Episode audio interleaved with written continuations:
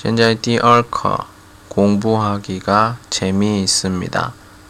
第五 开始 나는 날마다 도서관에 갑니다. 도서관에는 책이 많습니다. 학생도 많습니다. 학생들이 열심히 공부합니다. 나는 책을 읽습니다. 잡지하고 신문도 읽습니다. 숙제도 합니다. 자이카이시요. 나는 날마다 도서관에 갑니다. 도서관에는 책이 많습니다.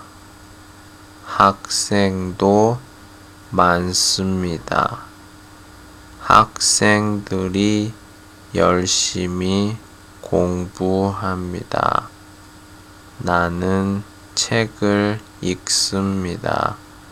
잡지하고 신문도 읽습니다. 숙제도 합니다. 再见。